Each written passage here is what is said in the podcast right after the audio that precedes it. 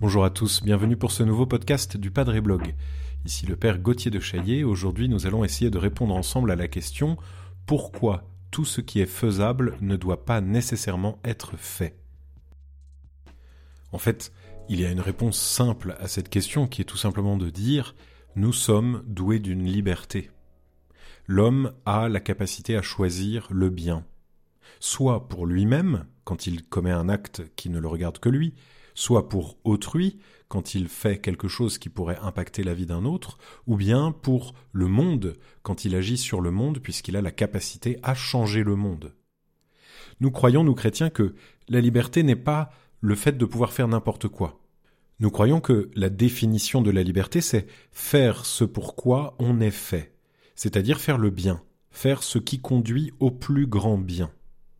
Et du coup, dans les domaines que nous avons en tête lorsque nous parlons de faire ce qui peut être fait ou de ne pas le faire, donc c'est-à-dire les domaines de la bioéthique et de l'éthique en général, eh bien dans ces domaines-là, nous croyons que nous avons un tel pouvoir sur le monde et un tel devoir sur le monde que du coup, nous devons réfléchir nos actes. Et du coup, l'humanité doit réfléchir ses actes. Et on peut même aller plus loin en disant que lorsqu'on définit la liberté comme étant simplement ce qui impacte soit moi, soit l'autre, nous risquons d'oublier que quelque acte que ce soit que je pose, eh bien c'est un acte qui impacte les autres en général. Puisque nous, comme chrétiens, nous croyons à l'empire du bien ou à l'empire du mal, c'est-à-dire le royaume de Dieu qui progresse ou bien qui régresse. Nous croyons que nos actes et le bien que nous commettons vont comme dans une espèce de continuité euh, qui va dans le sens de ce que Dieu veut faire. Nous croyons que réellement chacun de nos actes, même cachés, a un impact positif sur le reste de l'univers. Nous faisons progresser la cause de Dieu. Et à l'inverse, nos actes mauvais, nos péchés, nos négligences vont dans, à l'encontre du bien.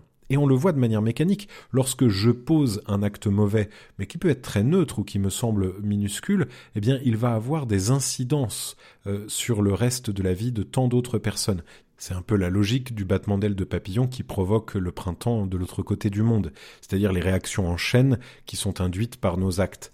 Mais plus profondément que, simplement euh, voir les choses ainsi, euh, c'est croire que nous avons de par la mission que Dieu donne à l'homme, nous avons en charge le réel et en charge la création tout entière.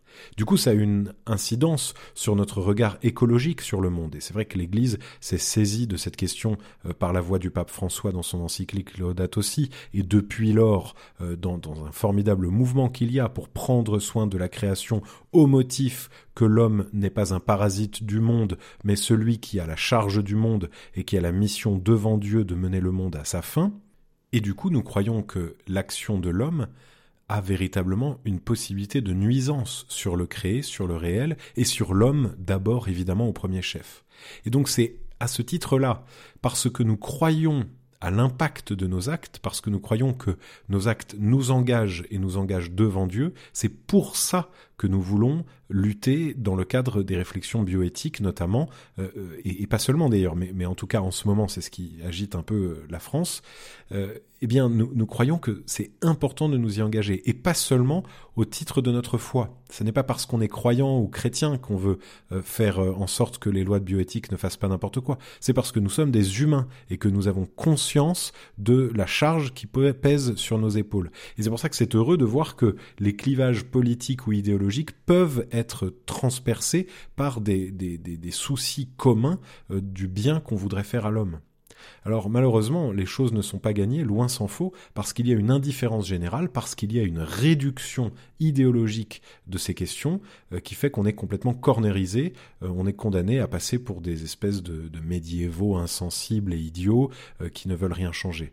Alors il faut chacun euh, prendre en main sa réflexion euh, et prendre en main sa, volonté de, comprendre ce qui se joue dans les débats bioéthiques. Je ne vais pas en un podcast euh, pouvoir tout dire, donc du coup c'est important que chacun se saisisse du sujet. Je trouve ça très inquiétant que si peu de personnes se sentent concernées euh, par cette angoisse qui devrait être la nôtre en voyant ce qu'on veut faire de l'homme.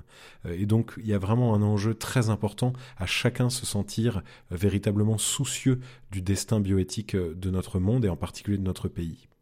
Alors je livre ça à votre réflexion, euh, peut-être que nous y reviendrons si des questions me viennent un peu plus précises, euh, ou bien j'aimerais bien aller interroger des confrères sur ce sujet ou d'autres personnes qui sont bien plus expertes que moi, euh, mais en tout cas je vous encourage à regarder dans les médias et à, à, regarder ce qui se passe, ce qui se dit, les projets de loi qui sont en train d'être votés en France, et à véritablement prendre le sujet à bras le corps et en tout cas au sérieux.